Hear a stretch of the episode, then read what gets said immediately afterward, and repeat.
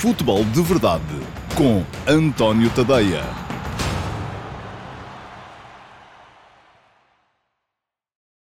Então, olá pessoal, sejam muito bem-vindos à edição número 131 do Futebol de Verdade para a temporada de 2023-2024. Hoje é segunda-feira, é eh, dia 19 de fevereiro de 2024 e hoje temos uma edição do Futebol de Verdade cheia de coisinhas. Ora, muito bem, o que é que vamos ter? Primeiro, ataques rápidos. Vou olhar não só para o futebol que se jogou no fim de semana, para o futebol que se vai jogar hoje, mas também para outros aspectos relacionados com a atualidade uh, do nosso uh, desporto favorito. Segunda parte, vamos ter Q&A. Sim, senhor. Hoje é dia de Q&A. E porquê?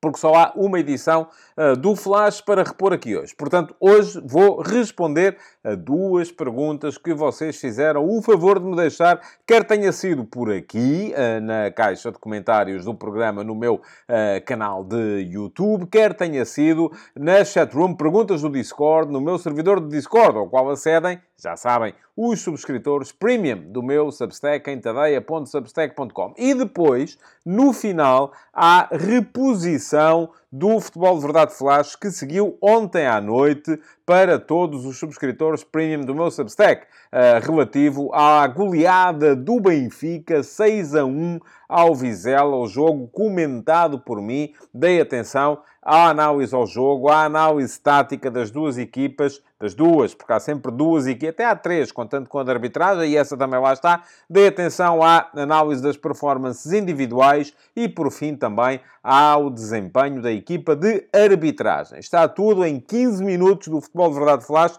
que seguiu ontem à noite para todos os subscritores premium do meu Substack, em tadeia.substack.com, e que Uh, hoje todos os outros vão poder ver, porque está aqui já uh, livre, em canal aberto, vamos chamar-lhe assim, para uh, toda a gente que me segue por aqui no meu canal de YouTube. Já sabem também que se quiserem, logo à noite, haverá mais uma edição do Futebol de Verdade Flash, esta com o comentário ao Moreirense Sporting, que se vai jogar logo à noite. Portanto, no final do jogo, vamos ter aqui mais cerca de 15 minutos de análise a esse jogo, que também vai ser importante para o topo da tabela da nossa liga. Vai seguir já hoje à noite para todos os subscritores premium do meu Substack. E se quiserem ter a certeza que recebem, é só seguirem este link e fazerem a subscrição, que vos custa 5 euros por mês ou 50 euros por ano, se quiserem optar por uma subscrição anual. Uh, e uh, se, enfim, não quiserem, não puderem, não tiverem essa possibilidade, uh, muito bem, o que têm que fazer é esperar por amanhã, porque amanhã, no seguimento da emissão das 18 horas, essa edição edição do Futebol de Verdade Flash vai ficar aqui uh, livre também para toda a gente poder ver. Ora, muito bem. Uh, o que é que vos queria dizer mais? É que amanhã, como também só vai haver uma edição do Flash para ver, vamos voltar a ter Q&A. Portanto, malta, toca a deixar perguntas, quer seja aqui, na caixa de comentários do programa, quer seja por lá, no meu servidor de Discord, uh, na chatroom, perguntas do Discord. Porque amanhã vou responder aqui a mais duas perguntinhas vossas. São coisas que vocês queiram saber, acerca das quais vocês queiram saber a minha opinião, necessariamente relacionadas com futebol, um, ou até aspectos uh, meramente factuais e objetivos uh, que desconheçam relacionados com o futebol e queiram ficar a conhecer, basta irem lá e deixarem a vossa questão. Além disso, aproveitem para uh, seguir o canal. Fica aqui também o link para poderem fazê-lo. É só clicarem em cima do botão que diz inscreve-te aqui e depois aproveitem também para clicar em cima do sino. Uh, e clicando em cima do sino, garantem que o YouTube vos avisa, vos notifica sempre que houver novos conteúdos por aqui no canal. Para já, vamos avançar para os ataques rápidos. Futebol de Verdade com António Tadeia.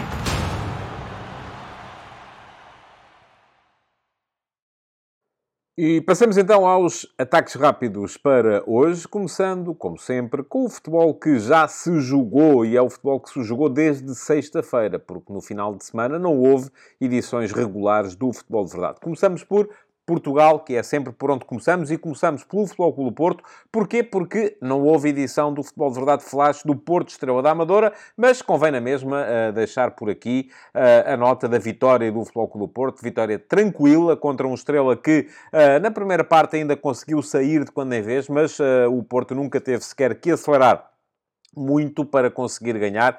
Uh, ainda permitiu um par de ocasiões de perigo à equipa adversária, sobretudo através do, uh, do André Luiz, um bom jogo também do Ronaldo Tavares na frente de ataque do Estrela, mas foi um Porto dominador, um Porto que conseguiu marcar o ritmo e a cadência do jogo a meio campo através do Alan Varela e do Nico. O, o Sérgio Conceição voltou a repetir aquele que tem sido o seu 11 de gala uh, na equipa do Futebol Clube Porto ultimamente, uh, com o Francisco Conceição de um lado, o Galeno do outro, o Evan Nilsson na posição de ponta de de lança e o tal meio-campo a 3, com o Alan Varela, o Nico Gonzalez e o PP finalmente a encontrar a sua posição eh, onde ele pode expressar melhor o seu futebol. Vitória, portanto, tranquila do Futebol Clube Porto, num jogo que ficou marcado pela lesão gravíssima uh, do Zaidu, que regressou uh, da CAN, da Taça da África das Nações, foi titular em função do castigo ao Wendel, que estava suspenso para esta partida e fez uma uh, ruptura de ligamentos gravíssima que o vai afastar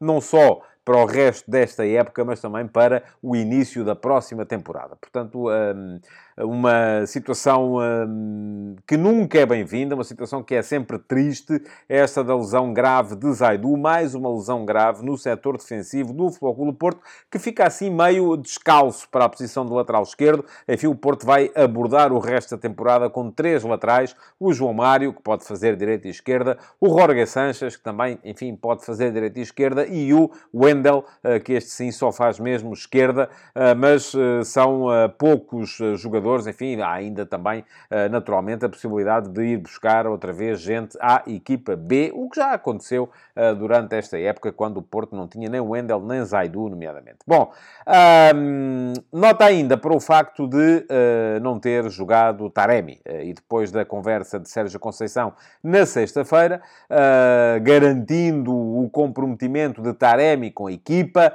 Uh, enfim, o que uh, há para dizer é que o Sérgio Conceição optou por.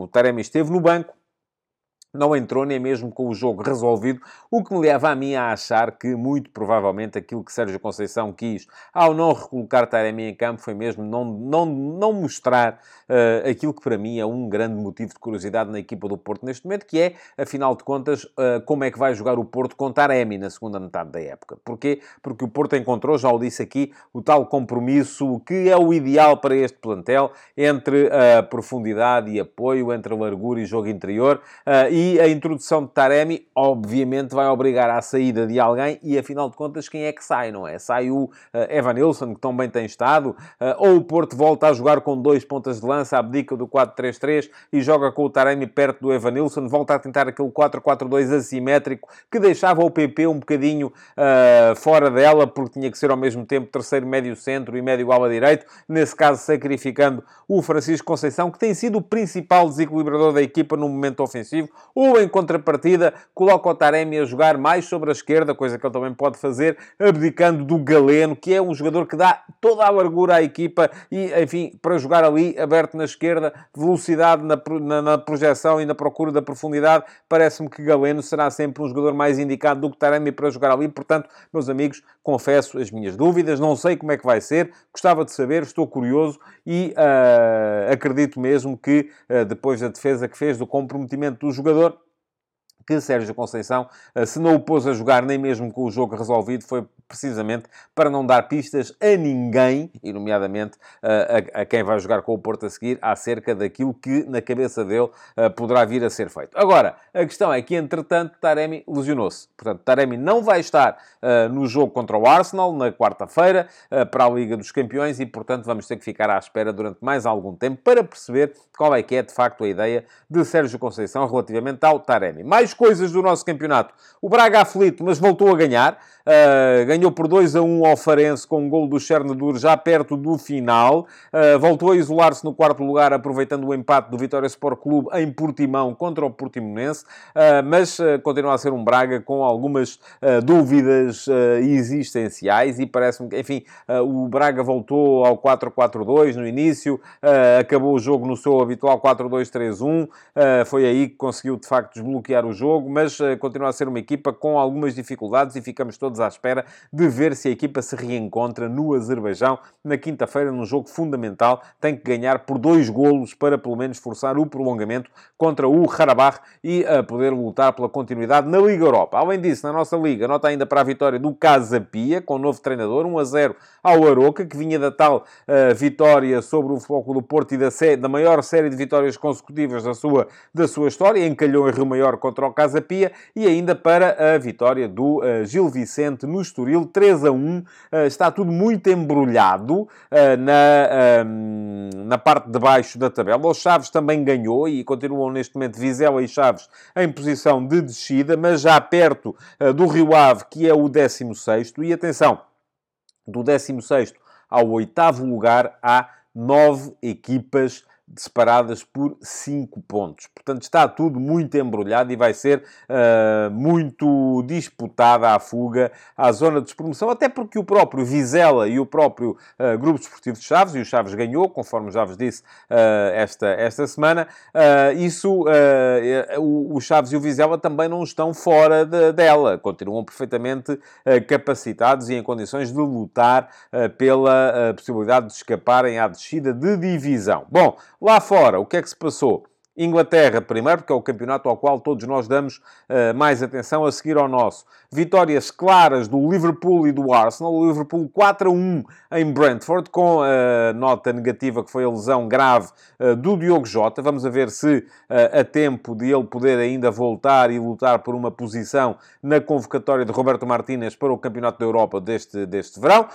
e o Arsenal 5 a 0 fora de casa ao Burnley também. A grande expectativa aqui é de perceber como é que o Arsenal vai encarar a eliminatória da Liga dos Campeões contra o Futebol Clube do Porto. O ano passado, uh, o Arsenal contra o Sporting, na primeira mão, uh, veio a Lisboa e abdicou de alguns jogadores, manteve-os no banco, só os fez entrar mais tarde. Depois, na segunda mão, uh, no Emirates, também, enfim, acabou por utilizar uma, uma, equipa mais próxima da titular, mas ainda assim com algumas poupanças. E a questão que se coloca aqui é de percebermos agora duas coisas, ou uma coisa.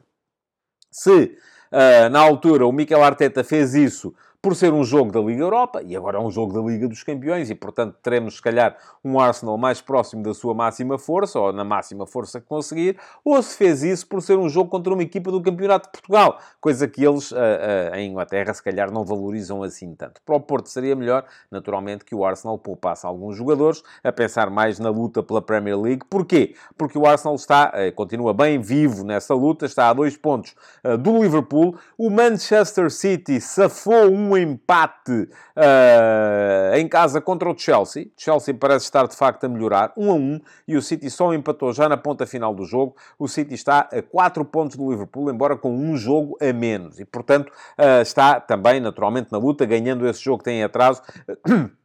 Perdão, fica ali entre o Liverpool e o Arsenal. Neste momento é o Liverpool 57, Arsenal 56, Liverpool 53 com o jogo em atraso. Depois, está também muito viva a luta pela quarta posição de qualificação para a Liga dos Campeões. Porquê? Uh, o Tottenham perdeu com o uh, Wolverhampton, uh, o Aston Villa ganhou, o Manchester United ganhou mais dois golos do Rasmus Højlund, que está numa, numa série absolutamente impactante, e neste momento há cinco pontos a separar o quarto lugar, que é o Aston Villa do Unai Emery, do sexto lugar, que é o Manchester United do Eric Ten Hag. Pelo meio está o Tottenham do Ange Postecoglou. os três vão com certeza lutar, e não acredito que chegue para o Brighton ou que chegue para o uh, Newcastle, que vem a seguir mas os três vão lutar por, esse, por essa quarta vaga na Liga dos Campeões. Em Espanha, uh, o Real Madrid empatou ontem e uh, esteve a ganhar, mas depois acabou por ceder o empate. Marcou o Raul de Tomás, o antigo jogador do Benfica, para o Raio Vallecano. Uh, jogo do Real Madrid em Vallecas, empatou uma bola e pode permitir uma reaproximação do uh, Girona, que se ganhar hoje, aí o jogo vai ser hoje à noite em Bilbao, fará 59 pontos, menos 3 do que o Real Madrid. Mas eu, muito francamente, vou-vos dizer, a coisa parece-me que está mais para o Girona não ganhar do que para o Girona ganhar. E o que é que isto quer dizer? Quer dizer o seguinte, o Barcelona uh, que ganhou por 2 a 1 em Vigo ao Celta e com um penalti do Lewandowski já nos descontos, uh, já fez 54 pontos. Portanto, está a dois pontos do Girona, embora o Girona tenha esse jogo a menos que vai fazer logo à noite. Uh, o Atlético de Madrid uh, ganhou por 5 a 0 ao Las Palmas e está com 51, portanto, 5 pontos do uh, Girona. E se hoje, porventura, o Girona encalhar em Bilbao contra o Atlético, se o Atlético Bilbao ganhar uh, ao Girona, o Atlético Bilbao fica com 49. Quer dizer que é a 7 pontos uh, do Girona, que nesse caso já não terá o tal jogo a menos e, portanto, uh, começa a ficar um bocado tremida essa possibilidade do uh, Girona, o que seria absolutamente inédito, uma equipa que fez o arranque da época, uh, que fez este Girona, que neste momento me parece estar um bocadinho em quebra, de facto, uh, acabar por ficar fora de uma posição na Liga dos Campeões. Mas a coisa está, está tremida para ali, aliás, isso pode poupar a UEFA ao embaraço que seria ter de impedir a qualificação, ou o apuramento, ou a presença desta equipa espanhola na Liga dos Campeões, porque o Girona é precisamente, o dono do Girona é o mesmo que é o dono do Manchester City. Portanto, há aqui claramente um caso de, haveria claramente um caso de atropelo das regras, eh, até porque os negócios entre os dois clubes têm sido frequentes com empréstimos dos jogadores do uh, Manchester City ao uh, Girona. Falei sobre isso, ou escrevi sobre isso, na edição deste fim de semana, ou na atualização deste fim de semana, perdão, dos donos da bola, que é relativa aos 20 clubes da Liga Espanhola. Fica aqui o link para poderem dar lá um salto e ler e ficarem a conhecer os donos dos 20 clubes que estão a jogar a primeira divisão de Espanha, eh, sendo que eh, o aspecto para mim mais interessante neste momento é precisamente eh, o facto de o Girona, que é detido não só pelo City Football Group, que é o mesmo dono do Manchester City, como também por Pere Guardiola, irmão mais novo uh, de Pep Guardiola, o treinador do City, e por Marcelo Claura, um dos associados uh, do City Football Group, que é dono do Bolívar uh, na Bolívia, foi um dos fundadores do Inter Miami, que também tem boas relações, e portanto o facto de a UEFA ter provavelmente que se atravessar e impedir a presença do Girona na Champions, caso o Girona venha a apurar-se, ou então forçar a que o Girona venda, ou que o City Football Group venda o seu interesse no Girona. E aí podemos encarar uma série de operações de cosmética, como por exemplo ficar o próprio Pere Guardiola, porque já não há tanto quanto sei, eh, nenhuma limitação eh, se for, eh, enfim, o dono de um clube é irmão do treinador de outro clube. Isso aí já não, não pode naturalmente a UEFA impedir, porque já não tem nada a ver uma coisa com a outra. Enfim, o texto está lá atrás. Quem quiser ficar a conhecer a questão em toda a sua profundidade, é só mesmo dar lá um salto e ler. Alemanha. Bom, Alemanha, tivemos mais uma derrota do Bayern. Foi a terceira derrota consecutiva. Depois dos 3 a 0 em Leverkusen, na última jornada, do 1 a 0 em Roma contra a Lazio na Liga dos uh, Campeões. Agora foram 3 a 2 uh, eh, contra o VfL Bochum uh, em mais uma jornada da Bundesliga. Desde 2015 que o Bayern não perdia três jogos seguidos. E na altura perdeu com o Leverkusen também, com o Barcelona também na Liga dos Campeões e depois com o UFC Augsburg na Bundesliga. Portanto, eh, foram três derrotas, deixaram o Bayern a oito pontos do Leverkusen, que eh, ganhou dificilmente, mas ganhou eh, fora de casa ao pequeno Heidenheim e neste momento já tem 58 pontos contra 50 do Bayern. Tuchel ainda hoje foi alvo de mais um voto de confiança por parte da direção do Bayern, mas as coisas não estão famosas por aqueles lados e está mesmo uh, prestes a acontecer a interrupção dos tais, uh, da, da, hegemonia total uh, do Bayern. Já podia ter sido na época passada, quando o Bayern acabou por ser campeão, mas apenas por desistência em cima da linha de meta do Borussia Dortmund. desta vez não creio que o Leverkusen já se deixe enganar e, portanto, teremos com certeza, depois de 11 campeonatos consecutivos ganhos pelo Bayern, teremos um campeão diferente na Alemanha. Itália.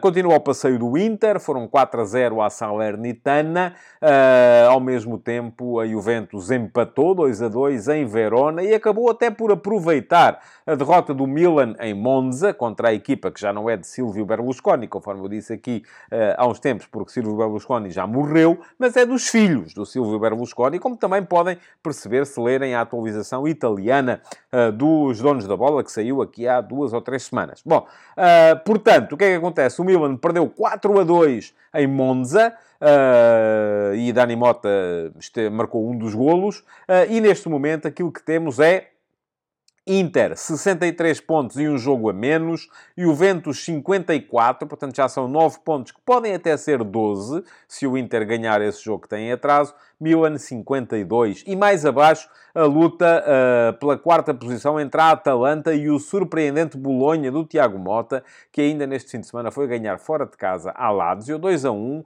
um golo uh, importantíssimo do Joshua Zirkzee, um dos pontas de lança mais em forma no futebol europeu esta época, uh, e portanto temos o Bolonha a sonhar também já com a possibilidade de se qualificar para a Liga dos Campeões. Em França, não há conversas também, o Paris Saint-Germain voltou a ganhar, desta vez 2 a 0 fora de casa ao FC Nantes uh, e uh, o Nice, uh, que o perseguia mais de perto, perdeu por 1 a 0 em Lyon. Uh, o que quer dizer que já são agora 13 os pontos de avanço do uh, PSG uh, para o segundo classificado, que é neste momento o Stade de Brest, o surpreendente Stade de Brest, que no, nesta jornada ganhou por 1 a 0 ao Olympique de Marselha, motivando o despedimento de Gennaro Gattuso, o treinador italiano do OM, foi despedido depois de sete jogos sem ganhar e do nono lugar que ocupa neste momento o Marselha no Campeonato de França. Portanto, também está praticamente entregue o título de campeão francês. Temos que nas Big Five, neste momento, ah, em, com mais alguma animação, só mesmo o campeonato de uh, Inglaterra, eventualmente Espanha, se o Girona hoje conseguir ganhar uh, ao Atlético Bilbao. Vamos a ver, e amanhã cá estaremos para falar sobre isso também. Nota ainda para o Brasil e para o Paulistão e para esse empate emocionantíssimo entre o Palmeiras de Abel Ferreira e o Corinthians de António Oliveira. O Palmeiras, enfim, até aos 70 minutos só deu Palmeiras. Há um golaço do uh, Hendrick, Uh, o Palmeiras chegou depois ao 2 a 0 e só ali na ponta final é que o Yuri Alberto reduziu e depois foi já com o uh, Corinthians reduzido a 9 homens. eh, porque o Yuri Alberto se ilusionado quando já não havia hipótese de haver substituições e o guarda-redes uh, uh, foi expulso e foi já nessa altura, o Cássio foi expulso, foi já nessa altura que num livre direto, que foi um bocadinho o buraco do Everson, o guarda-redes do Palmeiras, que o Corinthians chegou aos 2 a 2.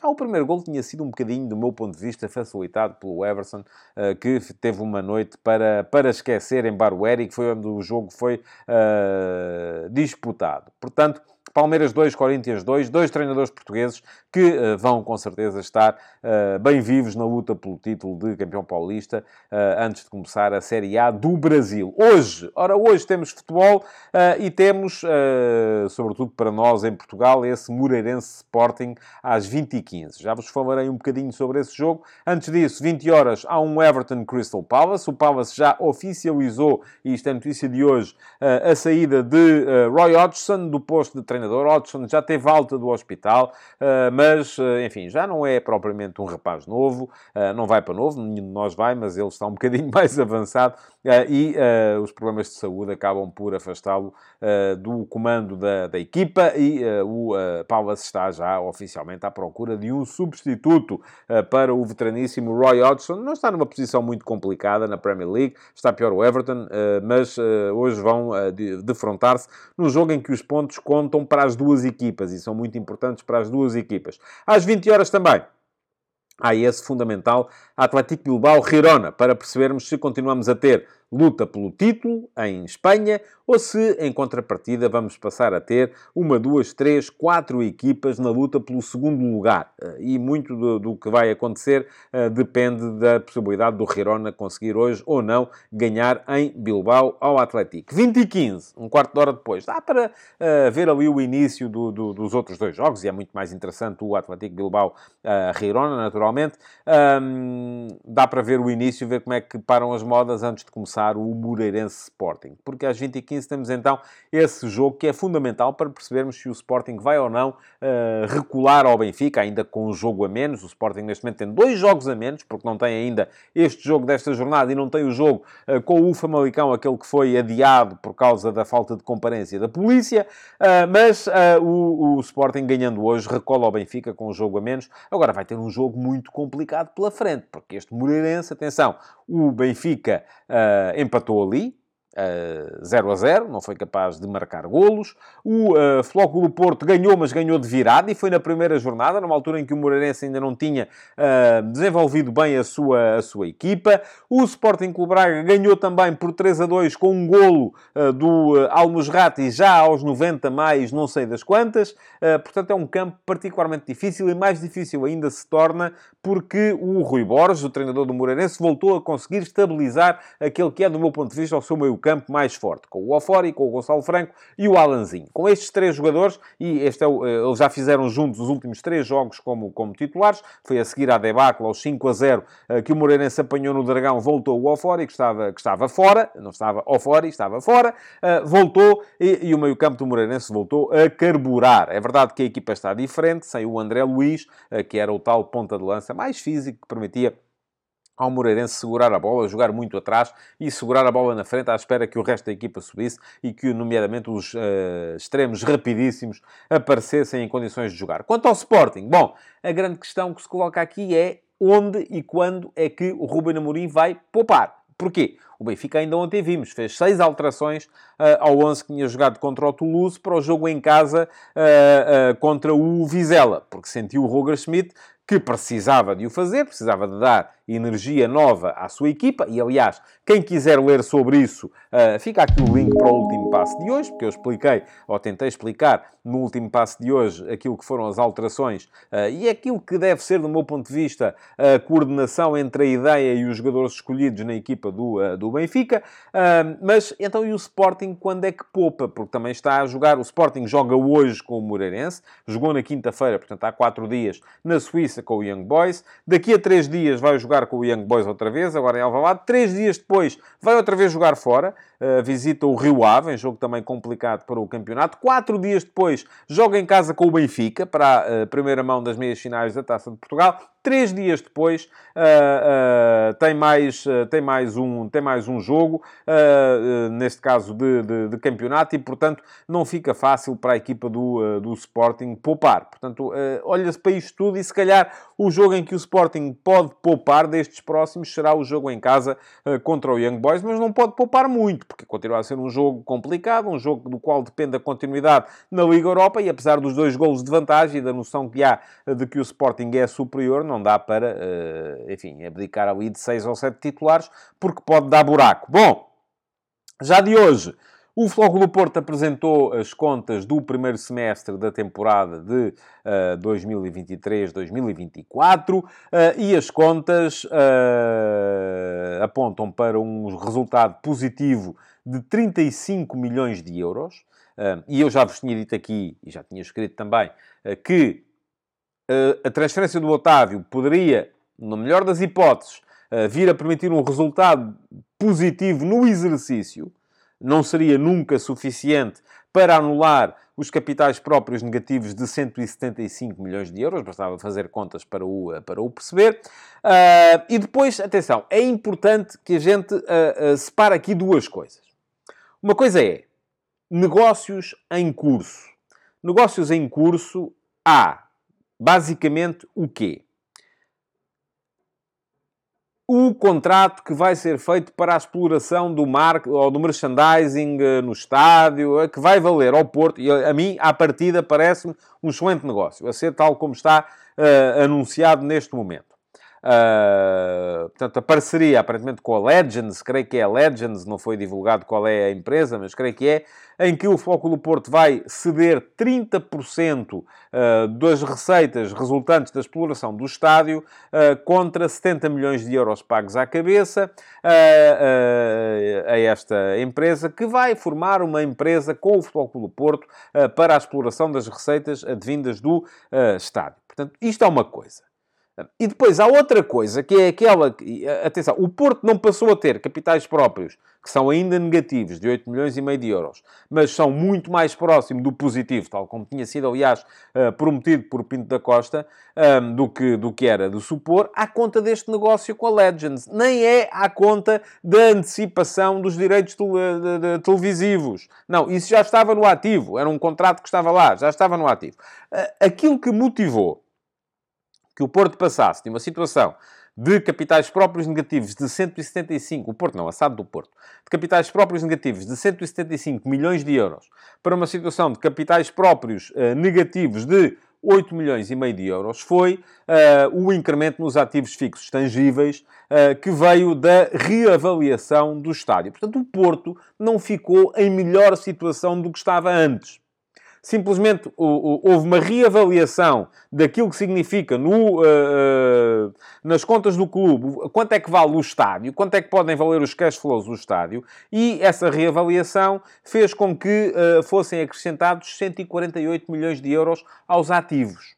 Portanto, o Porto não ficou mais rico, o Porto não ficou uh, numa situação financeira mais favorável à conta disso. Simplesmente há ali uma questão que é meramente contabilística, em que se olhava Quais são os ativos? Quais são os, qual é o passivo? Ok, os ativos uh, são uh, 175 milhões de euros inferiores ao passivo e aqui, incrementando-se a situação dos ativos fixos tangíveis, através da reavaliação daquilo que pode valer o estádio, os capitais próprios uh, passaram a ser negativos em apenas 8 milhões e meio de euros. Portanto, o Porto não ficou melhor. É preciso separarmos aqui duas coisas. Uma delas é a fotografia contabilística. E outra delas é a situação da, da, da, liquidez. Aliás, o próprio Porto disse que, depois da venda do Otávio, foi preciso recorrer à questão dos direitos televisivos, ou antecipar mais dois anos de direitos televisivos, porque o dinheiro, afinal de contas, do Al Nasser acabou por não vir, e depois também houve ali aquela questão dos 8 milhões e tal uh, de euros de comissões que foram pagos uh, na transferência do Otávio. O Otávio foi vendido por 60 milhões de euros e só 39 milhões é que entraram, é que, é que impactaram de facto nas contas do clube. Portanto, meus amigos, a questão é, as contas do Porto continuam a não estar uh, extraordinárias, longe disso. A questão dos capitais próprios positivos e eu também vos disse sempre isto, é uma questão meramente contabilística, porque, na verdade, aquilo que se diz é que uma empresa que tem capitais próprios negativos uh, é, eh, está falida, e muitas vezes os nossos clubes não estão, até por uma razão, é que os próprios ativos que são os jogadores estão muitas vezes avaliados abaixo daquilo que é o seu valor real, mas o facto de, de repente, alguém ter estalado os dedos e ter dito, ok, este estádio, em vez de valer X, vale X mais 148 milhões de euros, não quer dizer que, enfim, o Porto basicamente tem a mesma coisa. O que tem é uma, um rótulo de preço ou de valor uh, superior uh, fixado uh, na, na, no valor do estádio. O que não quer dizer que, de facto, e atenção, que esta parceria com a Legends não seja uma. Uh, porque à partida, se é como está a ser anunciada, a mim parece-me um bom negócio. Enfim, não percebo muito de negócios, não é de toda a minha, uh, a minha praia, mas, uh, enfim, mal seria uh, que o Porto fosse vender as suas participadas e aparentemente o Porto mantém a maioria na empresa que vai explorar as receitas do, do, do estádio. Portanto, isso parece-me parece uma boa medida. Mais coisas para vos dizer ainda. mais o quê? Não, Taremi já falámos. Uh, muito bem, uh, portanto, basicamente era isto que eu tinha para vos dizer em sede de ataques rápidos. Já vos deixei o link para a atualização uh, espanhola dos donos da bola. Já vos deixei o link para poderem ler o texto relativo ao último passo de hoje. Já vos deixei o link para poderem uh, também, além disso, uh, inscrever-se ou subscrever o meu Substack. Portanto, aquilo que vamos fazer a seguir é entrar rapidamente no QA. Futebol de Verdade com António Tadeia.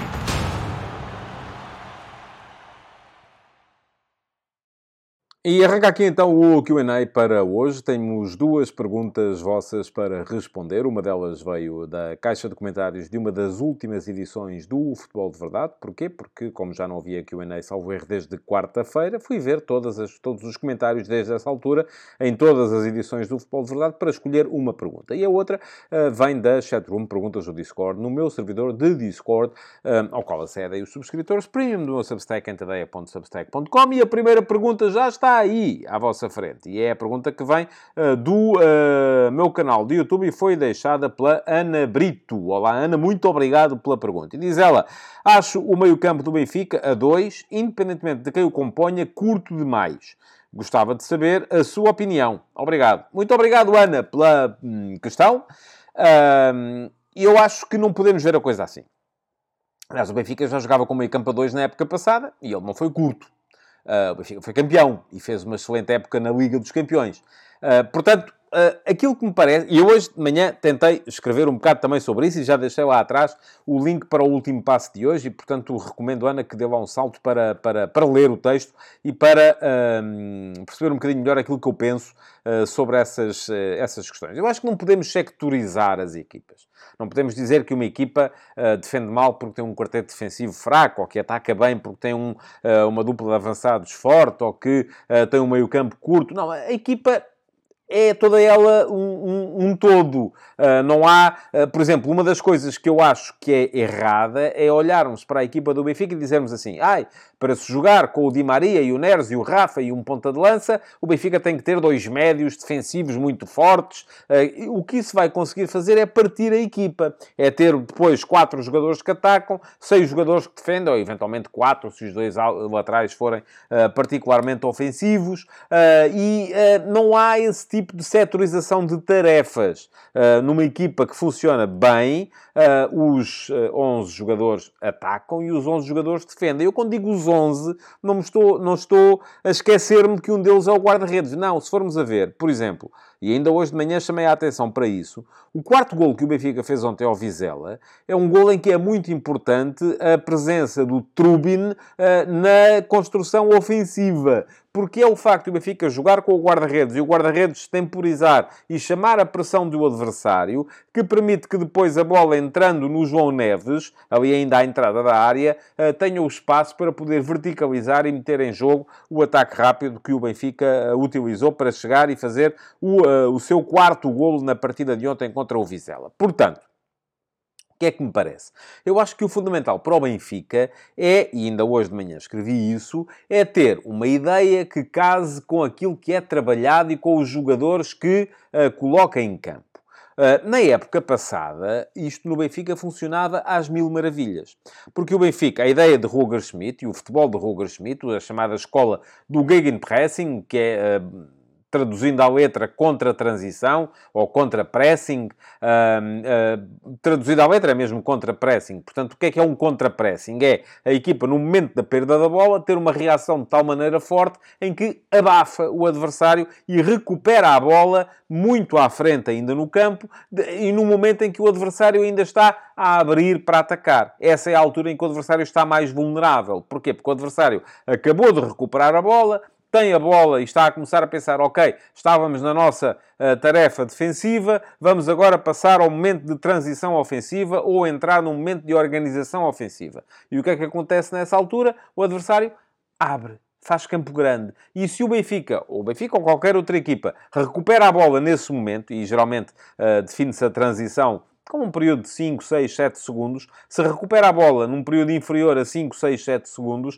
vai apanhar o adversário no momento de uh, contra-pressing, em que o, o, adversário está a fazer transição ofensiva e vai ser surpreendido porque vai ter que entrar outra vez em transição defensiva. Esse é o segredo da ideia do futebol do Roger Schmidt. É a chamada contra, o chamado contra-pressing, a, a, a reação muito forte à perda da bola. Ora, isto na época passada funcionava muito bem na equipa do Benfica. E o Benfica jogava com meio campo a dois também. Um, e dizem-me assim, ah, mas um desses dois era, em grande parte da época, o Florentino, que é um médio defensivo. Eu digo, está bem, mas isso não, nem me parece ser muito relevante. Porque eu acho que aquilo que mudou verdadeiramente na equipa do Benfica da época passada para esta época é o comportamento defensivo dos, dos quatro jogadores da frente. O segredo do Gegenpressing do Benfica na época passada estava muito na capacidade que o Benfica... Vamos, vamos imaginar o seguinte. Vamos imaginar um campo de futebol dividido em quatro. Uh, temos a linha de meio campo a dividir ao meio, isto até parece quase que estou a fazer aqui uma homilia, e temos depois, uh, dividimos em dois quadrantes, uh, uma linha que passa nas duas marcas de penalti e vai de uma baliza até à outra. O Benfica, quando atacava, geralmente concentrava sempre sete jogadores no quadrante em que estava a bola. Geralmente, se o Benfica, vamos imaginar que o Benfica está a atacar pela esquerda e que a bola estava no quadrante ofensivo esquerdo. Estavam lá sempre os, o, o ponta de lança, os três jogadores que apoiam o ponta de lança, porque o ala direito, e se fosse à, à direita era igual com o ala esquerdo, vinha sempre, estava sempre ali na zona central. Uh, os três jogadores de apoio ao ponta de lança estão sempre muito dentro e inclinam, basculam para o lado da bola. Portanto, 1 um mais 3 dá 4. Estavam os dois médios, 5, 6, e estava o lateral desse lado, 7. Estes sete jogadores, se o Benfica calha a perder a bola, estão imediatamente em posição de abafar. São sete jogadores para fazer a tal chamada contra-pressão, para tentar recuperar a bola no momento de transição do adversário. Ora, isto continua a ser verdade esta época. A diferença é que estes sete jogadores, regra geral, não são tão fortes no aspecto defensivo do jogo. Não são jogadores que sejam tão competentes em momentos de pressão. O Arthur Cabral pressiona muito pior uh, do que o Gonçalo Ramos. O Di Maria pressiona muito pior do que o Orsnes, porque o meio-campo ofensivo do Benfica na época passada, durante boa parte da temporada, foi João Mário, Rafa, Orsnes, Gonçalo Ramos. Não é? Ora, este ano o que é que está? Di Maria, uh, Rafa, João Mário, Arthur Cabral. A equipa é pior nesse momento do jogo. O que em si não é grave. Porque, vamos lá ver, o Benfica pode ser pior nesse momento do jogo, mas ser melhor noutros momentos do jogo. E é uma equipa que tem mais talento, por exemplo, em ataque organizado. Uma equipa que tem Uh, o, o, Di Maria é necessariamente uma equipa mais talentosa no momento ofensivo. Uma equipa que conseguisse juntar Di Maria, Neres, uh, Arturo Cabral, uh, João Mário, Rafa, seria uma equipa com muito talento para o momento de ataque organizado, para o momento ofensivo. Agora, a questão é, a ideia continua a ser a da época passada. Aquilo que Schmidt, e, e, em princípio um treinador tem uma ideia e trabalha essa ideia nos treinos, uh, e aquilo que a equipa, e isto a gente não pode saber, só podemos tentar adivinhar, uh, mas aquilo que a equipa treina é para esse futebol, para esse gegenpressing, para esse futebol de contra-pressão. E depois tenta pô-lo em prática com jogadores que não são tão indicados para isso e que seriam mais indicados para fazer outro tipo de futebol, mas aí teriam que treinar outro futebol. Portanto, eu acho que a grande questão é essa não tem muito a ver com o facto do meio campo ser a 2 ou a 3. Uh, ah, podemos imaginar um meio campo a 3. Podemos. Florentino, João Neves, Coxo. É um bom meio campo a 3. Podemos imaginar, uh, tendo esse meio campo a 3, um Benfica a jogar em 4-3-3. Podemos, com Neres de um lado, Di Maria do outro, um ponta de lança. Mas depois a questão é, então e o Rafa? Não é? Ah, e o Rafa pode jogar de um dos lados. Eu aí já acho que não. Acho que das, coisas, das melhores coisas uh, que Schmidt fez no Benfica foi de mudar Rafa de um dos flancos, onde ele estava a tornar-se um jogador pouco relevante, para o corredor central, onde as acelerações que ele mete são muito importantes e acabam por ser quase sempre criadoras de desequilíbrios uh, ofensivos. Portanto, eu acho que Schmidt tem muita coisa certa. Uh, precisa de adequar um bocadinho, e ontem a coisa funcionou melhor, lá está, porque tinha jogadores mais dados a este tipo de futebol de pressão. Tiago Gouveia é um jogador forte em pressão, Tenkstedt é um jogador mais forte em pressão do que é uh, o, o Artur Cabral. Um, portanto, o Benfica foi uma equipa mais forte no momento da contrapressão, mais forte no momento sem bola. E o próprio Schmidt disse isso no final. Taticamente fizemos um jogo perfeito, um jogo em que... Ok, bestial, mas Atenção, a grande questão aqui é que não há uma maneira certa de fazer as coisas. Isto não é, ah, a partir de agora vamos fazer sempre assim. Não, porque depois há coisas que funcionam pior se fizerem assim. A maneira certa de fazer as coisas é fazer com que a ideia se adeque aos jogadores que se têm e se adeque ao trabalho que se faz nos treinos. E partindo do princípio que, estas, que estes três fatores batem certo uns com os outros, então aí há uma maior probabilidade das coisas resultarem. Não vejo tanta coisa como, ai, ah, dois médios eram precisos serem três. Há muitas equipas a jogarem com dois médios em Portugal. O Sporting joga com dois médios, o, Sporting Clube Braga joga com dois médios, o Vitória Sport Clube joga com dois médios. Ah, mas tem um jogador da frente que acaba por compor o meio campo a três, e têm sempre, no, caso do Sporting, quando lá joga o Pedro Gonçalves, no caso do, uh, do Braga, se lá joga o Zalazar, uh, no caso do Vitória Sport Clube, quando joga o João Mendes ou o Nuno Santos, são jogadores que baixam uh, para, para formar terceiro médio, sem dúvida nenhuma, mas a grande questão é que, no meu ponto de vista, pelo menos, não é, essa, não é esse o aspecto fulcral e o que tem a ver uh, com o sucesso é muito mais a adequação da ideia aos jogadores utilizados para a desempenhar e ao trabalho que se faz para uh, melhorar uh, esse, esse desempenho. Pronto, uh, muito obrigado mais uma vez, Ana, pela pergunta. Uh, vamos passar à segunda pergunta para hoje, rapidamente, que é uma pergunta que vem do meu servidor de Discord e que já está aí à vossa frente também. É uma pergunta que me chega do Alexandre Salazar. Olá, Alexandre, bom dia, muito obrigado. E pergunto ao Alexandre o seguinte: Boa tarde, António.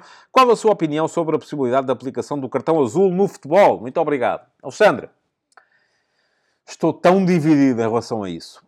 Uh, e, e, quem me acompanha com mais uh, regularidade sabe que eu sou fã de, de, de, rugby e que o cartão azul é um sucesso no rugby. Mas o rugby é um jogo muito diferente do futebol. Para já porque as fases ofensivas duram muito mais tempo.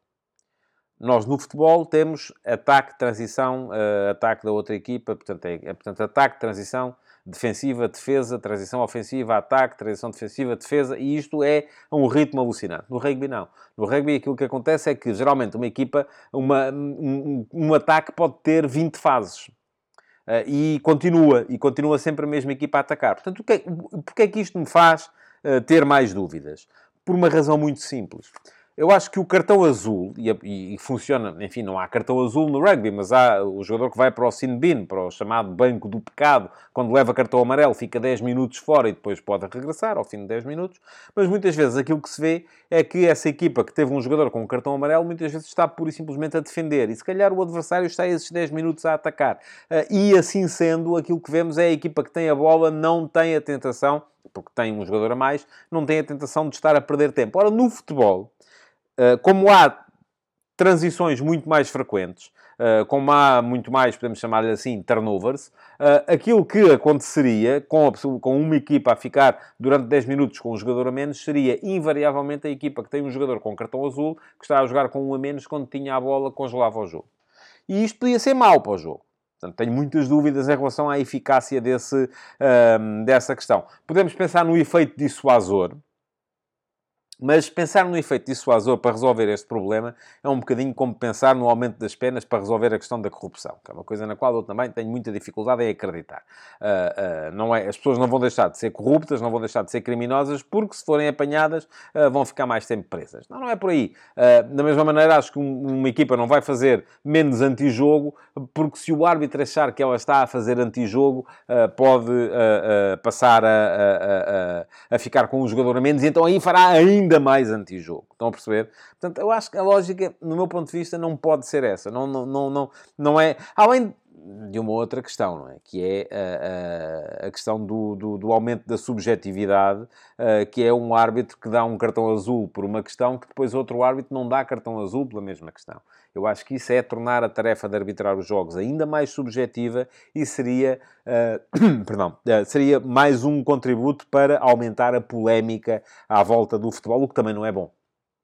Portanto, temos aqui uma série de... Depois há questões práticas uh, que, estão por ser, que estão por ser estudadas. Imaginemos que um guarda-redes vê um cartão azul. Uh, o que é que acontece? Uh, há, não há substituições temporárias no futebol. Portanto, se um guarda-redes vê um cartão azul, das duas uma. Ou o treinador dessa equipa substitui um jogador de campo por um guarda-redes e depois, quando acabam os 10 minutos do cartão azul, a equipa fica com dois guarda-redes em campo. Ou têm que se mudar as regras para instituir substituições temporárias.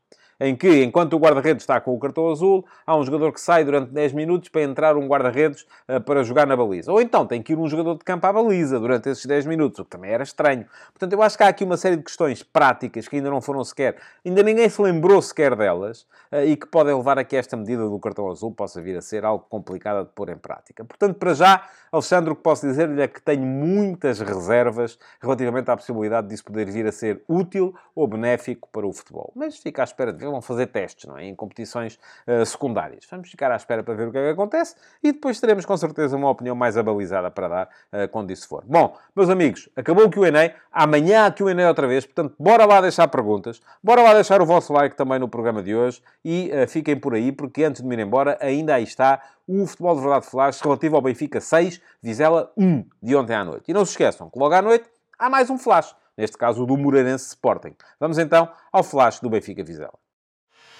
Futebol de Verdade, com António Tadeia.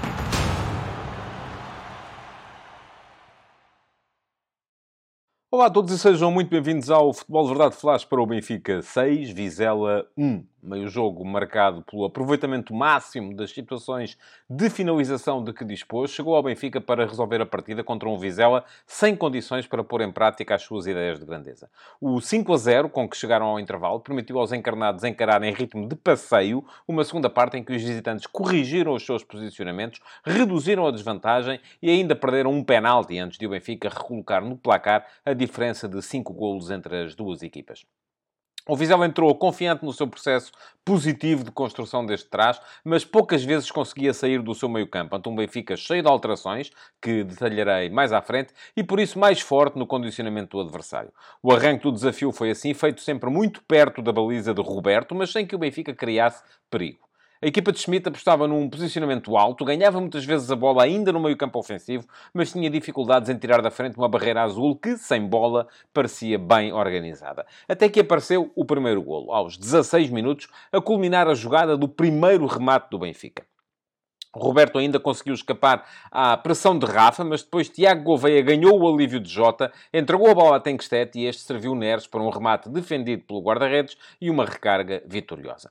O jogo não mudou logo, mas o mundo do Vizela desabou antes da meia hora, com o segundo e o terceiro golos quase de seguida. O 2-0 fez o Otamendi, de canto, aos 26 minutos, e o 3-0 marcou o Tiago Gouveia, aos 30, na primeira vez que o Benfica conseguiu meter um contra-ataque. Rafa arrancou, serviu Tenkstedt, que chutou ao poste, saindo o golo da recarga. Em cinco remates, o Benfica tinha feito três golos, sendo que os dois que não entraram foram a base de dois tentos marcados nas recargas. Com 100% de aproveitamento e tudo resolvido, o Benfica ainda marcou mais duas vezes antes do intervalo. Tenkstedt, num vistoso toque de calcanhar, viu a bola detida pelo guardião Buntic, mas nas compensações da primeira parte, Neres e Rafa elevaram o score para 5 a 0. O primeiro após uma boa jogada, em que foi fundamental a forma como Trubin chamou a pressão e João Neves verticalizou a saída. O segundo é mais um contra-ataque com assistência de Tenkstedt. Na segunda parte, não só o Benfica baixou o ritmo, como Vizela corrigiu, abdicando do 4-3-3 e trocando-o por um 4-4-2 com dois médios de maior cultura posicional, como eram o recém-entrado Buznich e Bruno Costa. O golo vizelense, marcado por Essand logo aos 48 minutos, após um mau alívio de Trubin contra Mateus Pereira, também pode ter ajudado a arrefecer os ânimos. A verdade é que, a partir daí, se o Benfica estava confortável com o resultado, o Vizela ficou confortável no jogo. E podia ter reduzido até mais. Lebedenko evitou um gol de Tenkstedt com um bom corte aos 54 minutos, mas depois foi Essand quem perdeu dois golos que podiam ter dado a ideia de um equilíbrio que nunca foi senão aparente. Primeiro, aos 71 minutos, perdeu um penalti, travado por uma excelente defesa de Trubin. Depois, aos 83, voltou a esbarrar na mancha do guarda-redes, depois de ter ganho duas bolas divididas consecutivas a Otamendi e Morato. Assim sendo, quem ainda marcou foi o Benfica. Outra vez um ataque rápido. Neres ganhou duas vezes a Anderson, correu meio campo com a bola e ofereceu-a a Marcos Leonardo para fazer o já tradicional golo de encerramento com que o avançado brasileiro costuma presentear os adeptos do Benfica. O 6 a 1 pode até ser visto como exagerado, mas acaba por refletir uma noite de grande eficácia do Benfica e a impreparação do Vizela para enfrentar equipas muito mais fortes. Nem uma coisa, nem a outra acontecerão todos os dias.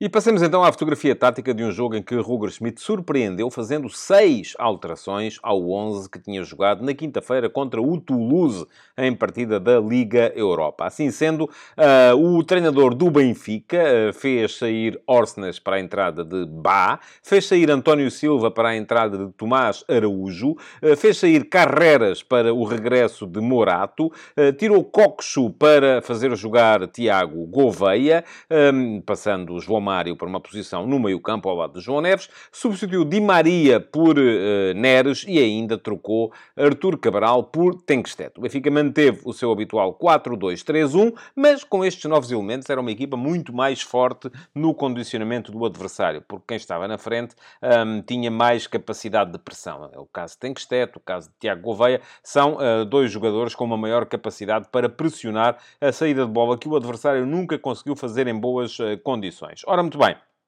Assim sendo, o 4-2-3-1 do Benfica apareceu hoje com Trubin na baliza, Alexander Bá foi o lateral direito e Morato o lateral esquerdo, com Tomás Araújo e Otamendi uh, na posição de defesas centrais. Os dois médios eram João Mário e João Neves, João Mário, portanto, a jogar um pouco mais abaixo do que é habitual, sendo que depois à frente destes apareciam Neres pela meia direita, Tiago Gouveia uh, pela meia esquerda, Rafa como segundo ponta de lança e Tengsted a jogar na, como número 9, como ponta de lança mais uh, clássico. Dos habituais titulares uh, que têm sido ultimamente, estavam apenas Trubin, Otamendi, Morato, João Neves, João Mário e Rafa. Ainda assim, muita gente. Ora bem, do outro lado, uh, Ruben de la Barrera fez duas trocas relativamente ao 11 que tinha ganho ao Gil Vicente por 1 a 0 na última jornada da Liga. E ambas foram por impossibilidade de continuar a contar com os jogadores, Samu e Petrov, ambos castigados. Petrov porque foi expulso contra o Gil Vicente. Samu, porque tinha visto o quinto cartão amarelo de uma série e, portanto, acabou por não poder jogar também. Assim sendo, o que é que aconteceu? Uh, para o lugar de Petrov entrou Abdul, que foi colocar-se na direita do ataque do Vizela, e para o lugar de Samu uh, apareceu Lebedenko uh, com a passagem de Mateus Pereira, o habitual defesa esquerdo, para a posição de extremo esquerdo, sendo que o Vizela um, atacava em 4-3-3, defendia em 4-4-2. E como? Ora, muito bem, Roberto era o guarda-redes, depois linha de 4 à frente, com uh, Tomás Silva à direita, Lebedenko à esquerda, dupla de centrais formada por Jota Gonçalves e Anderson. Costa era o médio centro mais posicional, tendo à frente dele uh, Diogo Nascimento ligeiramente sobre a meia direita e uh, Domingos Esquina sobre a meia esquerda. Mais à frente, Abdul aparecia como extremo direito, uh, Mateus Pereira como extremo esquerdo e Essande como ponta de lança. No momento defensivo, o que acontecia era que Abdul e Mateus Pereira baixavam para médios ala, formando assim uma linha de quatro à frente da linha de quatro defesas, sendo que Domingos Esquina avançava para próximo de Essand, uh, formando ali uh, uma dupla de jogadores, porque o Vizela, tal como já vos disse, defendia em 4-4-2. Agora, o início do jogo foi marcado por dois fatores. Um deles, a maior propensão do Benfica para conseguir uh, recuperações no meio-campo ofensivo. Porquê? Porque metia muita gente no meio-campo ofensivo e metia gente ativa, gente atenta, gente com capacidade de recuperação da bola, enquanto que o Vizela tentava sempre sair um, de forma positiva, jogando de pé para pé desde trás, não dava chutões na frente, e isso levava a que a equipa, por um lado, um, não se desorganizasse, mas também, por outro lado, uh, acabasse por ter muita dificuldade para chegar à frente com a bola, e uh, creio que é Sand uh, poucas vezes tocou na bola durante a primeira parte, porque raramente o jogo lá chegava. Ora, um, a primeira alteração a verificar-se foi por lesão do guarda-redes do Vizela, Roberto, aos 25 minutos, saiu para a entrada de Buntites, sendo que ao intervalo, com 5 a 0, os dois treinadores mexeram. Roger Schmidt Trocou Rafa por Di Maria, eh, sendo que Di Maria foi colocar-se à direita do ataque, passando Neres eh, para as costas do ponta de lança, que continuava a ser Tengstet, e eh, no lado do Vizela, a saída de Abdul, o extremo direito, para a entrada de Buznic, um médio centro de maior capacidade defensiva, levou a que a equipa se montasse sempre, tanto a defender como a atacar, num 4-4-2. E como Domingos Esquina avançou para a posição de segundo ponta de lança, próximo de Essande, sendo que era uh, Diogo Nascimento quem geralmente fechava o lado direito do meio-campo depois tinha Bruno Costa e Buzenites como médios centro e Mateus Pereira como médio esquerdo. É verdade que no momento ofensivo, muitas vezes uh, Diogo Nascimento vinha uh, por dentro e permitia que fosse Tomás Silva a explorar todo o corredor direito. A verdade é que o Vizela, na segunda parte, beneficiando também naturalmente de uma redução claríssima de intensidade no futebol do Benfica, acabou por conseguir jogar com mais frequência dentro do, meio -campo, do seu meio-campo ofensivo, marcou um gol, criou outro tipo de situações e acabou até por dar a ideia de uma capacidade que, se calhar, com o Benfica a jogar com outra intensidade, não teria mostrado. Voltou a mexer uh, Ruben de la Barreira ao minuto 62, uh, trocando uh, Domingos Esquina por Soro, sem alterações táticas, porque Soro foi também jogar como segundo ponta de lança nas imediações de Essande, e ao minuto 66 foi o Benfica a trocar João Neves por Orsnes. Claramente, gestão da equipa, tal como já tinha sucedido com Rafa e Di Maria, 45 minutos para cada um. Aqui, neste caso, 66 minutos para João Neves, 24 para Orsnes. Depois, minuto 76, troca na frente de ataque do Benfica. Saiu uh, Tengsted para a entrada de Marcos Leonardo. E a 5 minutos do final, já com uh, tudo resolvido, uh, Della Barreira trocou Bruno Costa por Osama Rashid, uh, que foi colocar-se também na zona de meio campo, mantendo o Vizela ao seu 4-4-2, sendo que ao minuto 89, um, a um minuto do fim, uh, Roger Schmidt fez as suas duas últimas alterações. Trocou Tiago Gouveia por Rolaiser e trocou David Neres por Álvaro Carreras. Vimos hoje Carreras a jogar como extremo esquerdo, ou como avançado uh, esquerdo, se quisermos chamar-lhe assim, uh, porque a partir desse momento o Benfica passou a atacar com Marcos Leonardo como ponta de lança e depois a tripla atrás dele eram Di Maria na meia direita, Carreras na meia esquerda e Rolaiser uh, como segundo avançado nas costas de Marcos Leonardo. Foi, um, ehm, nessa altura já o Benfica estava, no entanto, a ganhar por 6 bolas a 1 e pouco mais jogo houve, porque tivemos apenas 2 minutos de compensação no final, com o jogo totalmente resolvido.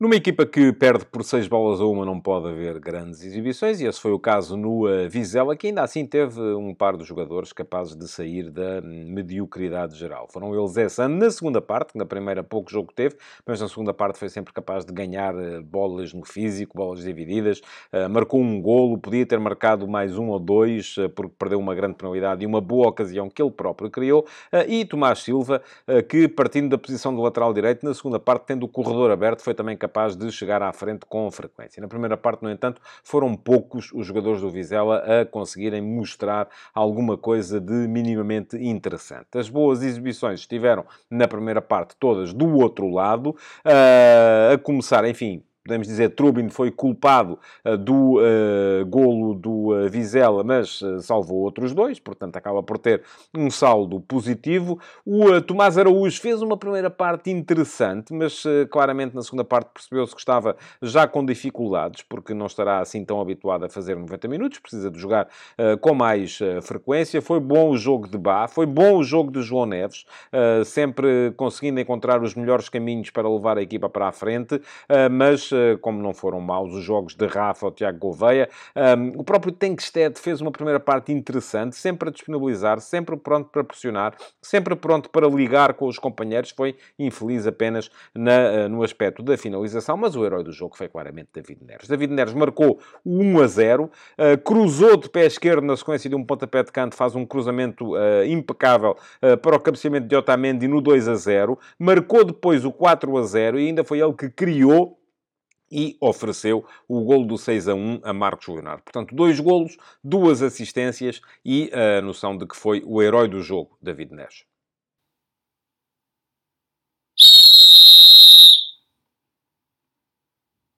Não foi um jogo para grandes problemas de arbitragem e disso saiu bem também João Gonçalves, o árbitro nomeado para esta partida. Teve três decisões Uh, teve duas decisões mais uh, complicadas, uma delas a anulação do golo a Rafa ao minuto 37, foi logo prontamente anulado pelo seu árbitro auxiliar e depois confirmado uh, pelo VAR, porque no momento do toque de Tenkstedt, Rafa estava 34 centímetros em posição irregular e depois, ao minuto 70, quando assinalou penalti contra o Benfica por falta de Morato sobre o Tomás Silva, falta que foi também evidente, há um pisão de Morato na área sobre o lateral direito da equipa do Viseu Vizela. Assim, erros hum, que se lhe tenham visto, apenas uh, me recordo de um, quando deixou por marcar uh, uma, um livre que podia ser perigoso a favor do Benfica, uh, por mão de Domingos Esquina, próximo da entrada da área da equipa do Vizela. No entanto, a verdade seja dita, a jogada prosseguiu e o Benfica acabou por ganhar uma falta, não em posição frontal, como seria aquela,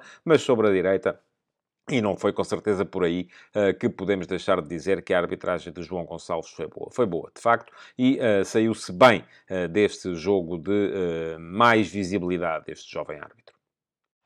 Futebol de verdade